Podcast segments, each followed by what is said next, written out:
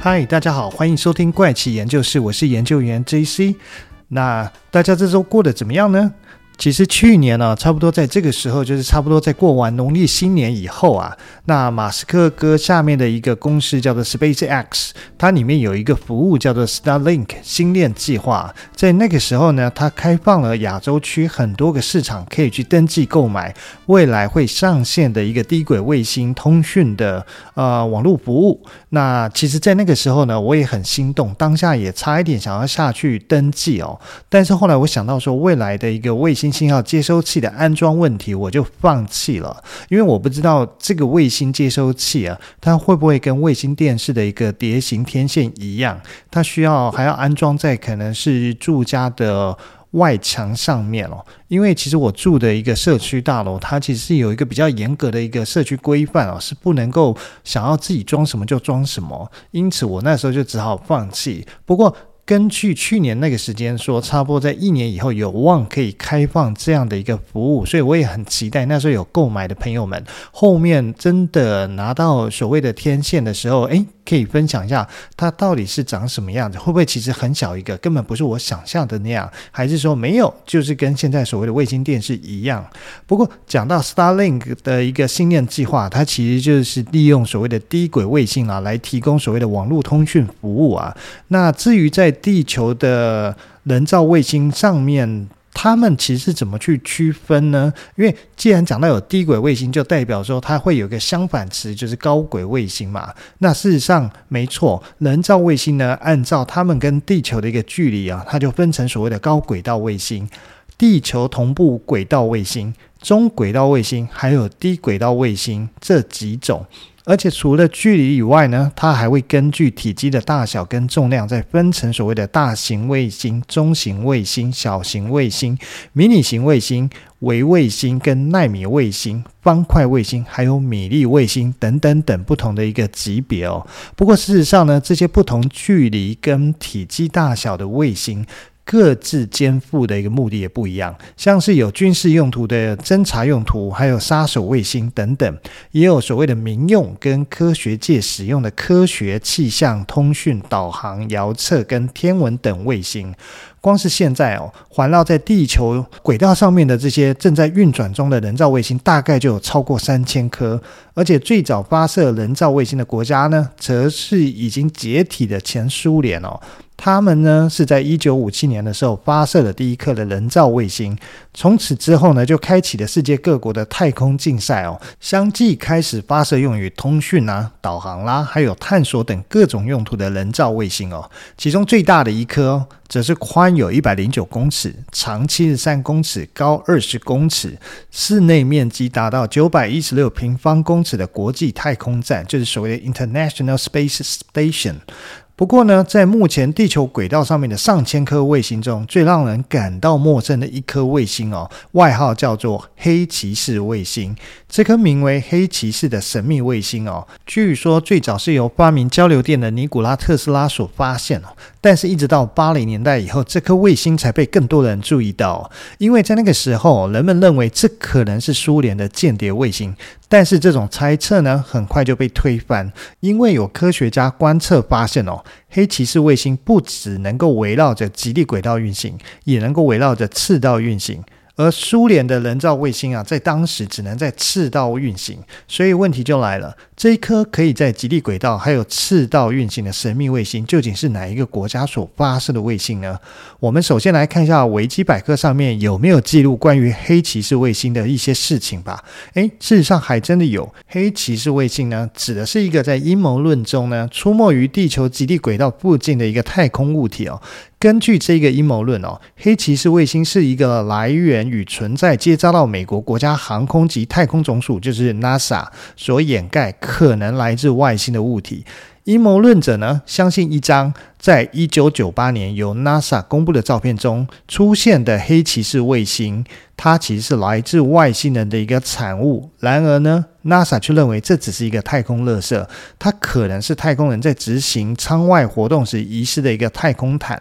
然后呢，还有一些不明飞行物体，就是 UFO 的相信者，则认为呢，黑骑士卫星其实是外星人所制造，而且已经放到地球附近的轨道上超过一万三千年。但是呢，他们声称。跟这个卫星有关的所有事件呢，可能只是从许多毫无关联的事件中拼凑出来的。而这些事情都虽然都有留下一些文献，但是在所有的内文中从来没有出现黑骑士的字眼。那北爱尔兰阿玛天文台的资深官员哦，马蒂娜雷德帕斯对此表示说，黑骑士卫星呢混合了完全没有关系的事件，而且用所谓非正式科学的发现，还有一些创作者们刻意引起注意的想法，然后配上一些间谍。卫星的资讯来引起社会大众感兴趣的照片，结果这些讯息被放到网络上以后，就漫游在网络上的人们恣意解读成神秘的事件。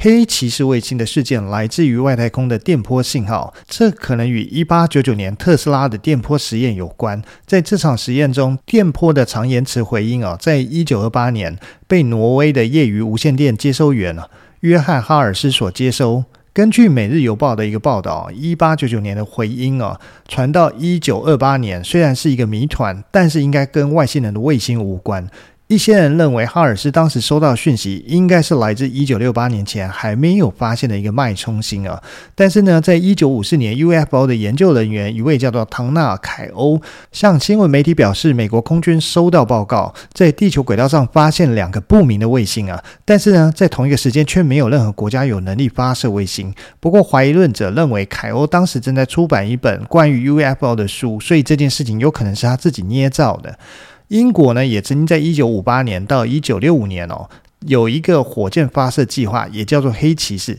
但是这个计划不曾将任何物体真的送到地球的轨道上，因此呢，也跟这个黑骑士卫星的传说是不吻合的。一九六零年的二月，美国《时代》杂志的报道指出，美国海军侦测到轨道上有一个疑似苏联间谍卫星的一个黑色物体，但是事后证实哦，那是美国空军的一个迷路的卫星啊。一九七三年，苏格兰作家鲁南哦分析了哈尔斯以及许多人收到的回音后，推测电波是来自一万三千年前。外星人放在月球轨道上的远古外星探测器啊。同时，他认为这具探测器原先是放在艮合一，而不是太阳系。但是呢，他后来就收回了自己的想法，宣称自己的方法不够科学，而且彻底错误。一九九八年呢，有一张 STS Stage 八十八的任务的照片，被认为是黑骑士卫星。然而，记者欧伯格认为那只是太空人在执行舱外活动时遗失的毯子。以上呢，其实就是维基百科上面对于黑骑士卫星的记录。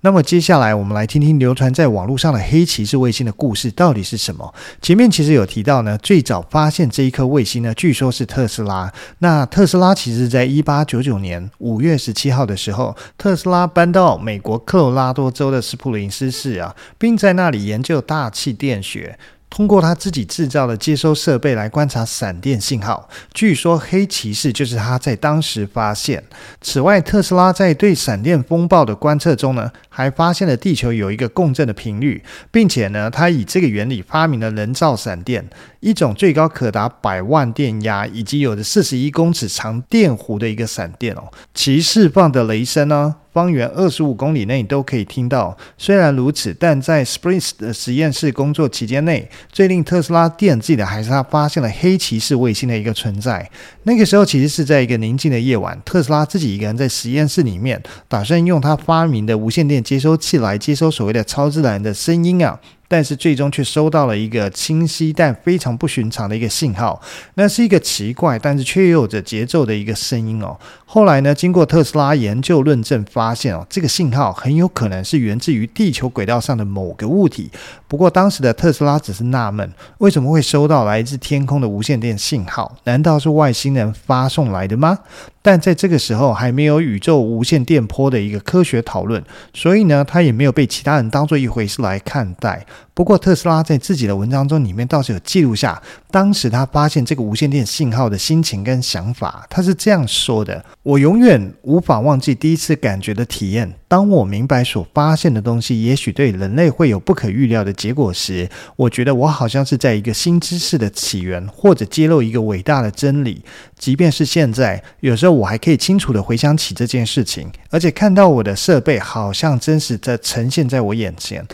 第一次的观察结果的确是吓到我，那里像是有一些神秘的东西，并不是所谓的超自然的东西。晚上我一个人独自待在实验室，但是当时这些干扰是由智慧控制信号的构想还没有出现在我面前。我注意到这个变化是定期发生的，而且带有一些任何原因都无法追踪的明确数字跟顺序。当然，我对太阳北极光低电流产生的电子干扰很熟悉，而且我的实验本质排除了大气干扰所产生变化的可能性，如同一些人轻率的断言。一段时间之后呢，在我的脑海中闪过。观察到的干扰可能是由于智慧控制的想法时，虽然我可能无法解读它的意思，但对我来说，完全无法将它们视为是一个偶然的现象。这种感觉不断地持续增强。我可能是第一位听到一颗行星向另外一颗行星打招呼。我不仅仅是看到一个愿景，也看见一个伟大和深奥真理的一个现象。这其实就是那时候特斯拉记录下来的一个文字跟心情哦。但是呢，我们在讲完特斯拉跟黑骑士卫星的第一次接触后，我们再来讲讲为什么之后能够知道特斯拉接触到的无线电信号是来自太空呢？这件事情一直要到三十三年后的一九三二年，才由科学家兼无线电天文学家还有工程师多重身份的卡尔杨斯基侦测到银河中心。未知来源的无线电波。那个时候，杨士基呢正在贝尔实验室进行研究，而他发现有一个来历不明的一阵稳定嘶嘶声音类型。最终呢，他得出的结论是无线电波有一个地球之外的起源。这是第一次从外太空检测到无线电波。另外呢，也跟大家分享一下，那就是黑骑士卫星最早其实不叫黑骑士卫星，它的名字来源呢是在一九六一年，在法国巴黎天文台工作的雅克瓦莱，他发现了一个黑色的物体在围绕着地球运行，于是将其命名为黑骑士。虽然说特斯拉可能是第一个收到来自外星文明无线电波信号的人，但几年后远在意大利的无线电工程师古列尔摩。马格尼侯爵啊，也同样截获了地球之外的神秘无线电信号啊，而且还有研究人员称，马格尼跟特斯拉截获的可能都是同一个信号来源哦。在一九五三年，美国新墨西哥大学的林肯拉巴斯博士哦，再一次的发现了黑骑士卫星。此后，美国国防部便开始对这颗神秘的卫星产生兴趣，并聘请了天文学家克莱德汤博来协助调查。一直到一九五七年，黑骑士卫星又再次出现在人们的视野里面。当时，委内瑞拉通信部发现一颗卫星出现在委内瑞拉首都加拉加斯的上空。一开始的时候，他们以为这个是当时的人造卫星二号。但是当时呢，这个卫星运动的轨迹，在经过仔细的观察后，发现它竟然不是人造卫星二号或者是一号，因为这颗卫星呢是在由东向西的轨道上运行，并且保持跟地球自转一样的速度。但是呢，在当时的一个科技水准，还是做不到这样的事情。而且在人造卫星一号发射的四年后呢，世界各地都有不少的天文学家观测到，经常有一颗神秘的黑色物体遮挡住人造卫星一号，并且呢。它是在极地轨道上运行，这个让当时不管是美国的技术呢，还是苏联的技术，都无法保证卫星在极地轨道上运行，更不用讲是其他国家。而在一九八一年，苏联的一个天文台证明了它的存在。相对于陨石而言呢，它的体积相对小很多，沿着极大的椭圆轨道运行，十分的耀眼。它像是一个金属球体啊。在一九八三年一月到十一月，美国发射的一颗红外观测卫星在扫描北部天空时，在猎户座方向两次扫描到这个天体。时隔六个月以后呢，这证明它有稳定的一个运行轨道。所以呢，就有学者认为黑骑士可以用。与众不同的方式来环绕地球运行。表明说它可以改变重力的影响，而且这只有作为外星访客的 UFO 才能做得到。因此，这颗被称为黑骑士的神秘卫星呢，可能跟 UFO 有某种的一个联系啊。苏格兰作家就是前面提到的这位鲁南，他的全名叫做邓肯·鲁南，在一九七三年的时候宣称他破译了来自黑骑士卫星的无线电信号内容。他以回声延迟时间为横轴，以发射脉冲序列为纵轴，设计了一个密码表，并且将接收到的无线电信号在这个密码表上面进行排列，结果邓肯发现哦，表上出现的图案竟然是牧夫座星系啊，而且旁边还伴随着数行文字啊，这些文字编译成英文就是从这里开始，我们的家是在牧夫座，这是一颗双星，这里有七颗星球，我们生活在第六颗星球上。第二颗星球是最大的，这也是我们的太阳，并希望以此为起点向外发展。我们的第六颗星球有一颗月亮，我们的第四颗星球有三个，我们的第一个和第三个星球各有一个。我们的探测器在你们的月亮轨道上。这次更新在我们地图上显示的是大角星位置，而这颗黑骑士的卫星呢，根据这个上面提到的破译的内容指出呢，它其实已经围绕地球飞行了一万三千年。在一九八八年的十二月，前苏联科学家通过地面卫星站发现一颗神秘的巨大卫星出现在地球轨道上，他们当时以为这是美国的卫星。后来，前苏联方面才知道，美国的科学家也在同一时间发现这颗神秘的卫星，而且美国人也以为它是属于前苏联的。经过美苏两国高层官员通过外交途径接触跟讨论以后，双方都明白这颗卫星可能是来自第三者。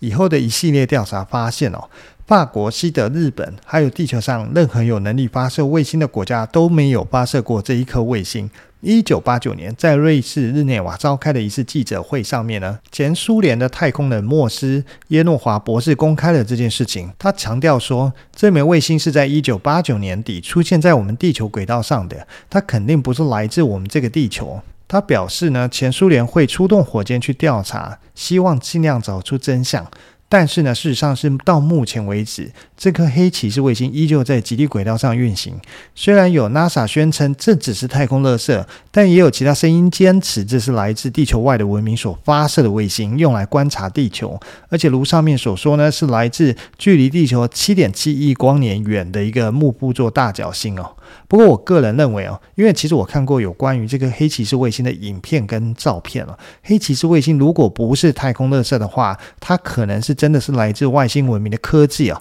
但是如果说它要来自七点七亿光年距离远的木夫座，除非是呃外星人的科技已经能够做到像是电影里面很多科幻电影里面一样，它可能可以跳跳跃时空这样的一个距离，它才有可能在非常短的时间里面穿越了七点七亿光年远的距离啊！要不然的话，这也太难以令人相信哦。那这集的时间差不多了，那我们就先到这边了，我们下集再见喽，拜拜。